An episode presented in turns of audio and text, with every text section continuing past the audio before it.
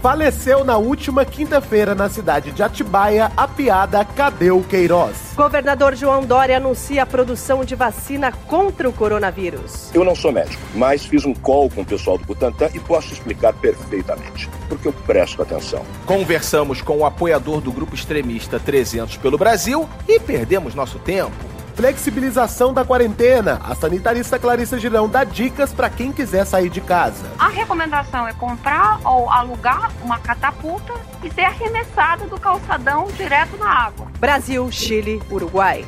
Todos esses países estão situados na América do Sul. Eu sou o Paulo. Eu sou Renata. E eu sou Pedro Rezedar. Terça-feira, 23 de junho, está começando o episódio 3 do podcast Fora de Hora.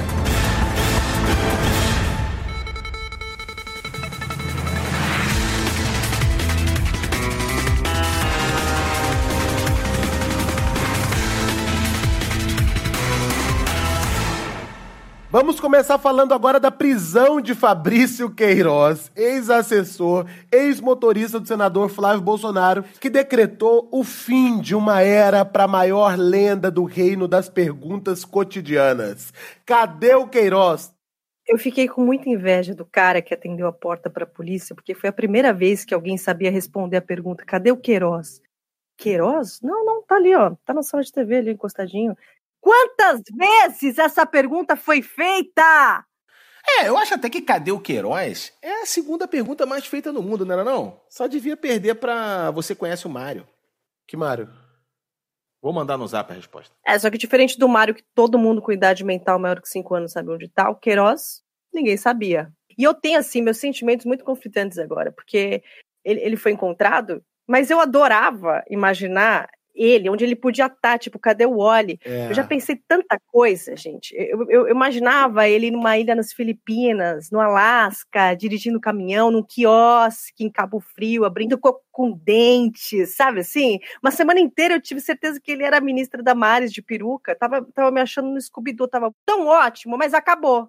Espero que alguém seja punido por isso. Eu, eu, na verdade, eu fiquei com uma certa dosinha do, do Queiroz, sabia? Poxa, a pessoa deu a vida na negociação de automóveis, né? Um mestre na transação imobiliária, um AIS na arte do depósito fracionado, e é encontrado, eu achei tão deprimente, assim, triste, sozinho, em Atibaia, sentado, usando um, um colchão de suporte para as costas, com dor nas costas. Ô, oh, Queiroz, eu tenho uma tia que ela vende doce pra fora, anima festa infantil, as crianças pisam no pé dela que tem uma encravada, e ela tem uma alegria dentro dela, Queiroz, que tu nunca vai ter.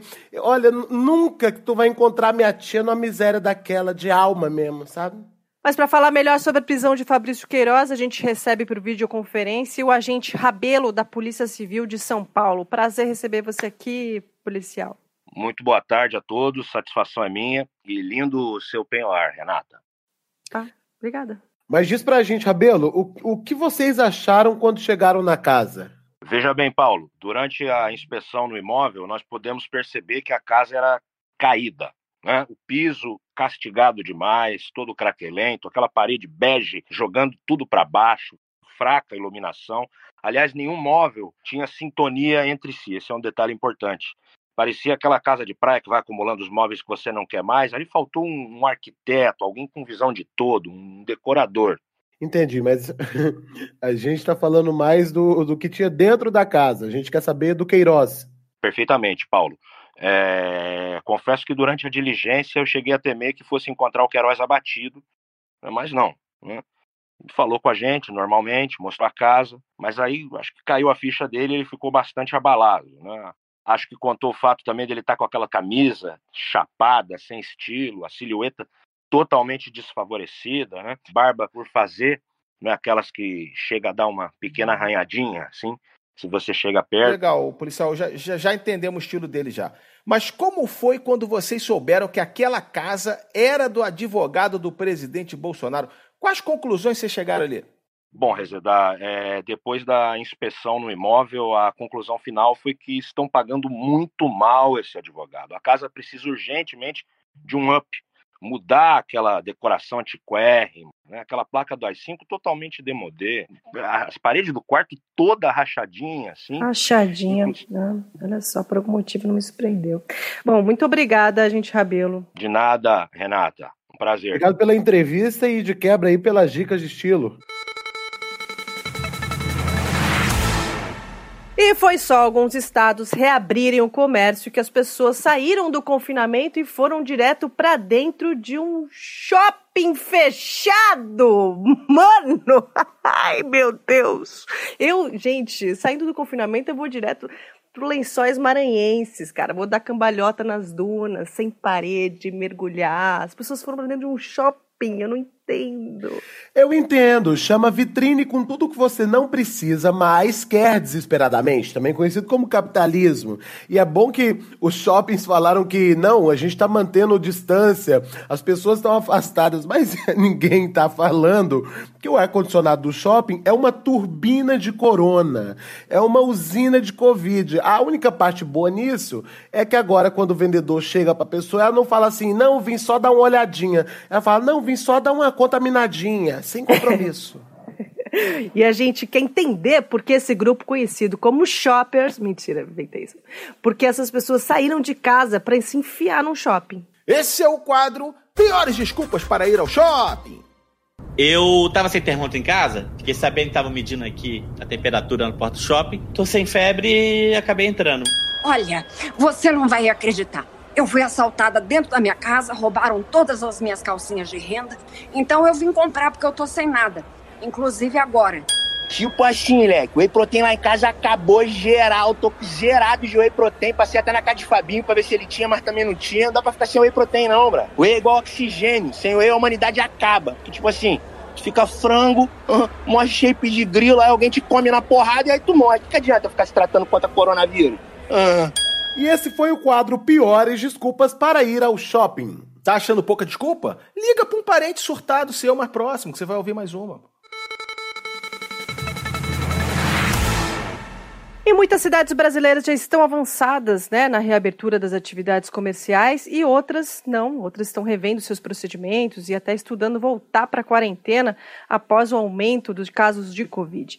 Bom, no meio dessa confusão, a população continua com dúvidas né, sobre como se adaptar a esse novo normal, que ninguém, na verdade, sabe direito como é. Né? Por isso mesmo, estamos aqui com a doutora Clarissa Girão, que vai tirar dúvidas sobre o que fazer nesse momento confuso de flexibilização da quarentena. Doutora Clarissa, bom dia. Bom dia, Paulo. Bom dia, Renata.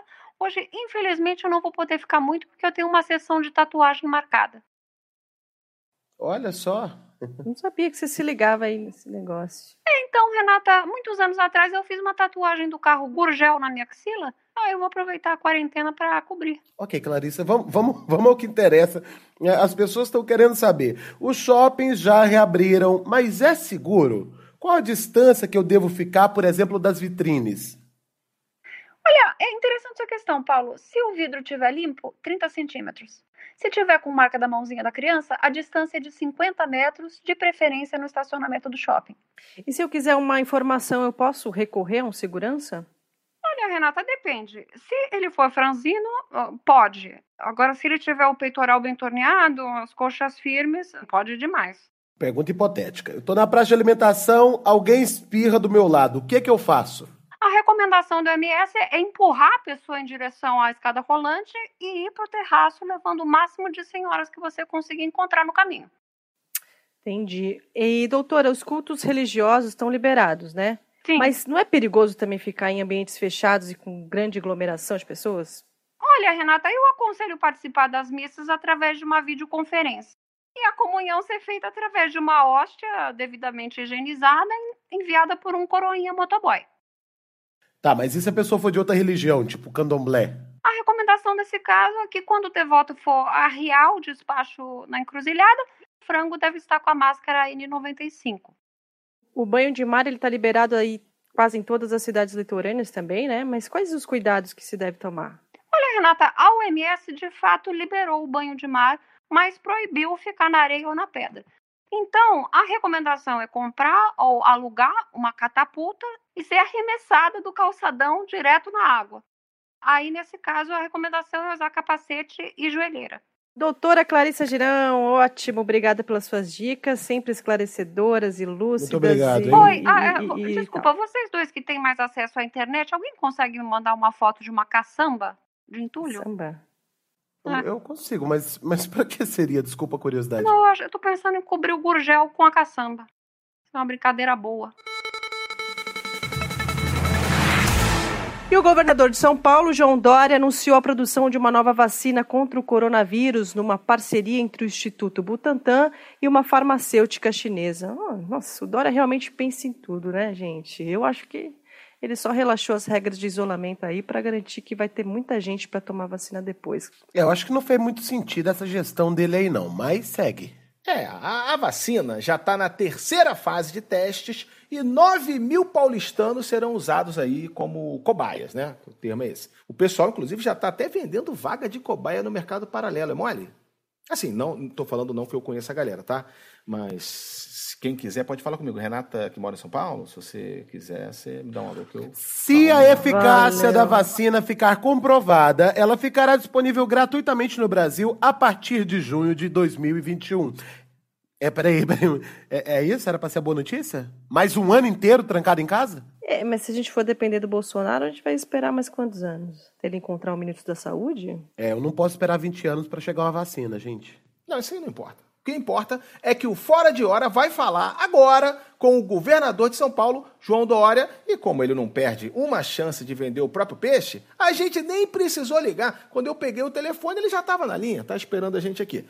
Boa noite, governador. Muito bom dia, Rezedá. Eu já estava na linha porque eu acordo cedo, junto com o último grito do pregão da Bolsa de Tóquio. Eu não paro, Rezedá, eu acelero. Assim como o número de casos aqui no estado de São Paulo. Aliás, São Paulo, para o meu orgulho, segue sendo a locomotiva do Covid no Brasil. E para que o paulistano não tenha medo de comprar os seus Varovski, passar seu Réveillon em Trancoso, nós firmamos esse acordo, essa joint venture com a China, para produzir a primeira vacina contra coronavírus do mundo. Então, governador, você pode explicar para a gente como vai funcionar essa vacina? Ótima questão, Renata, muito pertinente. Eu não sou médico, mas fiz um call com o pessoal do Butantan e posso explicar perfeitamente, porque eu presto atenção. Imagine que o seu corpo é um pequeno mall. E o vírus entra e começa a depredar as vitrines da Gucci, da Armani, afugenta os frágeis Faria Limers e ainda faz de refém os clientes do Gastrobar Gourmet. Quer dizer, ele afeta todos os empreendimentos do seu corpo. E é aí que essa nova vacina vai agir, reforçando a segurança do seu mall para barrar todo o público indesejável logo na entrada. Bacana a metáfora, não? Não, eu entendi perfeitamente, porque é exatamente isso que o shopping já faz com qualquer pobre. Mas não para por aí, Paulo. A vacina também tem o poder de mudar o mindset, fazendo o vírus deixar de ser um parasita, um desocupado, um grevista, um vagabundo, e transformando ele num vírus empreendedor, gestor, que traz lucro para o seu corpo em vez de lutar contra o sistema. É, legal. Mas, ô Dória, como é que você vai fazer com os voluntários? Como é que os voluntários vão ser testados? Nós desenvolvemos um conceito único no mundo, que são as ampolas VIP. Cada exemplar é diferenciado e terá amostras exclusivas do coronavírus para o paulistano poder ostentar em suas redes sociais com a hashtag CoronaVip. Tá, tá tudo muito lindo, mas nada disso é certeza, né? Se a vacina der errado, acontece o quê? Paulo, que pergunta instigante. Olha, se tem uma coisa que eu aprendi sendo governador de São Paulo é que errar é humano. Mas eu sou uma máquina.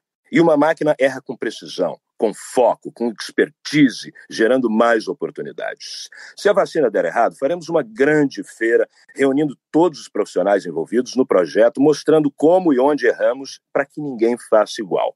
Será a Expo Fracasso 2021, que terá palestras, distribuição de kits, uma grande praça de alimentação, degustação de cerveja artesanal, mini kebabs e muitos patinetes. É, obrigado, governador, mas se tem patinete eu tô fora. Boa sorte aí na empreitada. Sorte é para quem espera. Eu não, eu trabalho, sou gestor. Obrigado.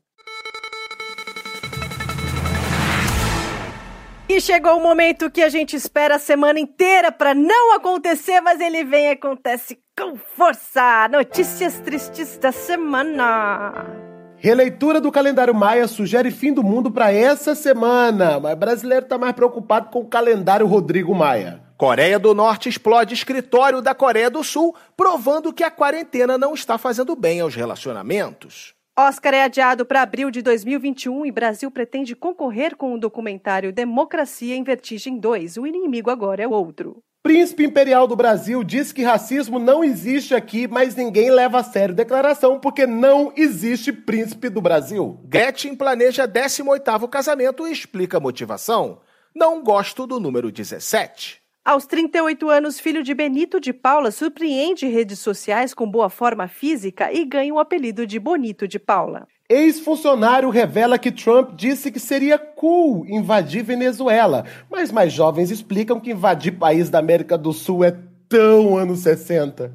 Partido russo propõe vender a múmia de Lenin para pagar a conta do coronavírus e múmia de Stalin dá uma gargalhada. Estados Unidos despeja estoque inútil de cloroquina no Brasil. Em retaliação, Brasil despeja Weintraub no Banco Mundial.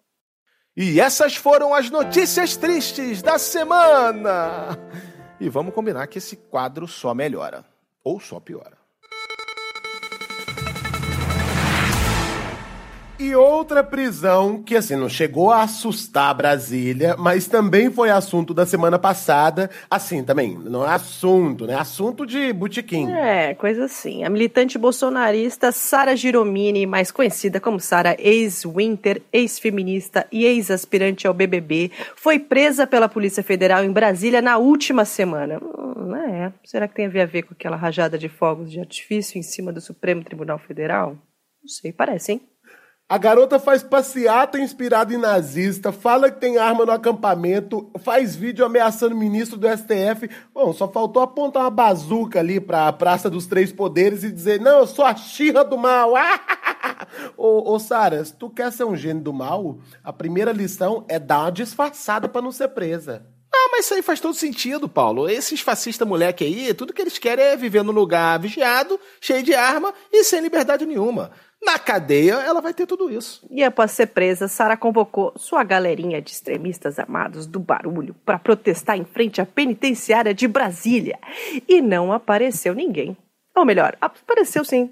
Uma pessoa. Estamos aqui com Rodolfo Abrantes, único apoiador de Sara que não recuou e que agora, fora de hora, entrevista com exclusividade. Bom dia, Rodolfo.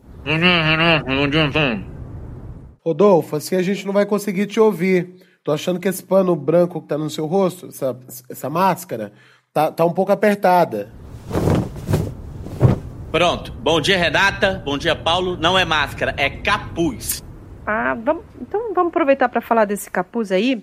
O movimento de 300 pelo Brasil é acusado de se inspirar em grupos radicais de supremacistas brancos. Blasfêmia! Não tem nada que sugira a nossa ligação com esse tipo de grupo.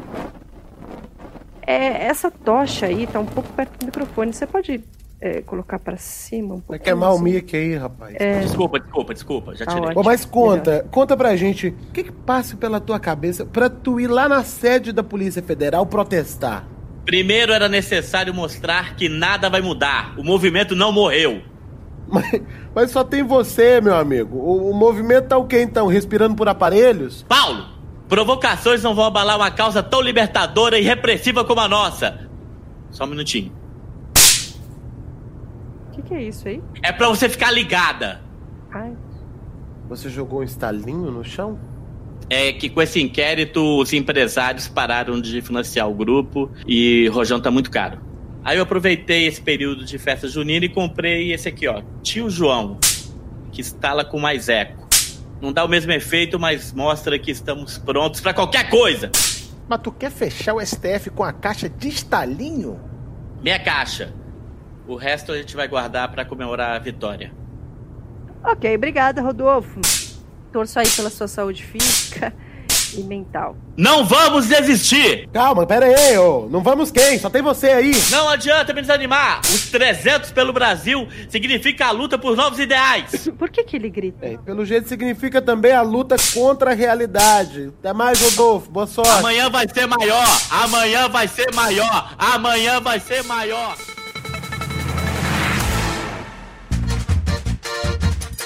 Epa! Ai, ai, ai! Chegou a época de mais um evento tradicional, alegre, feliz e completamente desfigurado pela pandemia! A festa junina! Ho, ho, ho! Para, para, vai, Paulo! Para, para, para, E, epa, cara, isso me machucou mais do que tirar o biquíni de fita isolante depois de um longo inverno no Canadá. Me tira tudo, mas não tira minha festa junina! É, eu acho que esse ano de 2020, meu irmão, não valeu. Ano que vem tinha que ser 2020 de novo. Pelo amor de Deus, esse ano tá zicado. Esse ano não pode. Aliás, eu tô fazendo uma votação para tirar o 2020 do calendário. Pro ano que vem já ser 2025 pra gente distanciar dele. Mas tradição só continua a tradição porque as pessoas dão um jeito dela continuar, né? E esse ano, as paróquias e as associações de moradores conseguiram não só manter o evento, como arrecadar doações para os atingidos pela Covid-19. É a festa junina delivery Delivery e a festa junina Drive-Thru. Eu pedi delivery de festa junina essa semana, Mentira. vou contar para vocês minha experiência. Eu pedi, não, mas eu pedi tanta coisa. Eu pedi comida. Que doidinho. Eu pedi comida para canjica, pamonha, eu botei barraquinha, eu coloquei forró alto, eu montei bandeirinha, eu me vesti de caipira. Eu, não, foi impressionante. E eu fiquei completamente deprimido. Porque só tinha eu, parecia que a festa tinha acabado me vê uma tristeza e é tão ruim tu chorar com música alegre, porque fica tá e tu chorando, é, é deprimente. Imagina teu vizinho vendo essa cena. É, é triste. Porque você fica sozinho, né? Eu sei como é.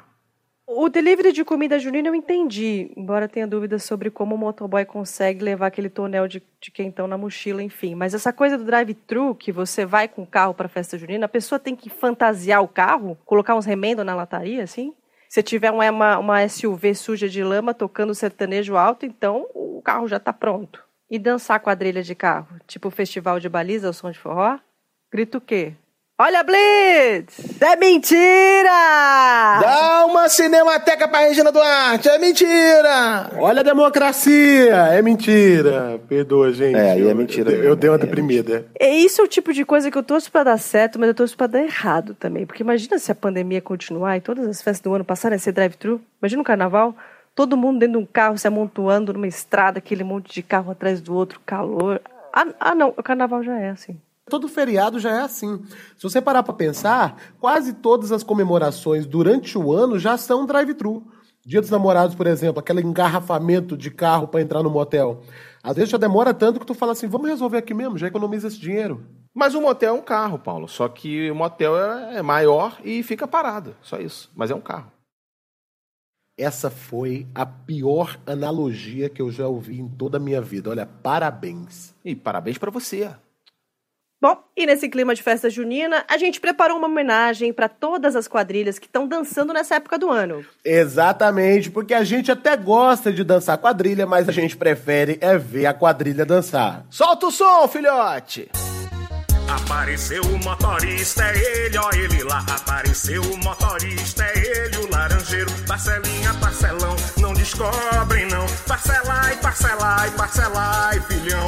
Rachando a rachadinha pra ninguém desconfiar. Foram dadas muitas notas pro Queiroz depositar. Mas o jogo virou, não deu pra disfarçar. Pra onde foi o motorista, ninguém soube falar. Com o mito tem amizade e o mito se enfureceu. Não sei se o Queiroz parcela, isso não é problema meu. Atibaio, advogado do todo errado, do lhe escondeu, deu, deu. Polícia se empenhou, CC. E o Queiroz, e o Queiroz apareceu. Foi pro Chilindró, quem é o próximo não sei. Só sei que o motorista não tem mais vida de rei.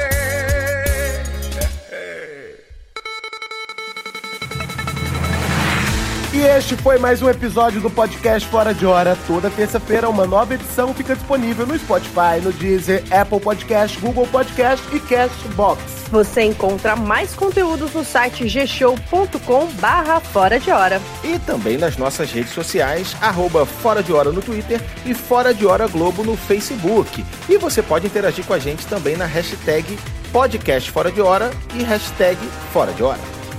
Paulo, o que isso? Tá levantando já, meu? Não, Calma, não acabou que, não, não acabou. Eu, que, eu, tenho, eu, vou gravar Fantástico ainda, Fátima e o Bial. Aí, você mostrou minha fita lá pro Fausto? Posso desligar aqui? Mostra a minha fita lá, por favor, material tem que qualidade. salvar alguma coisa? Ainda tem os créditos aí, manda aí.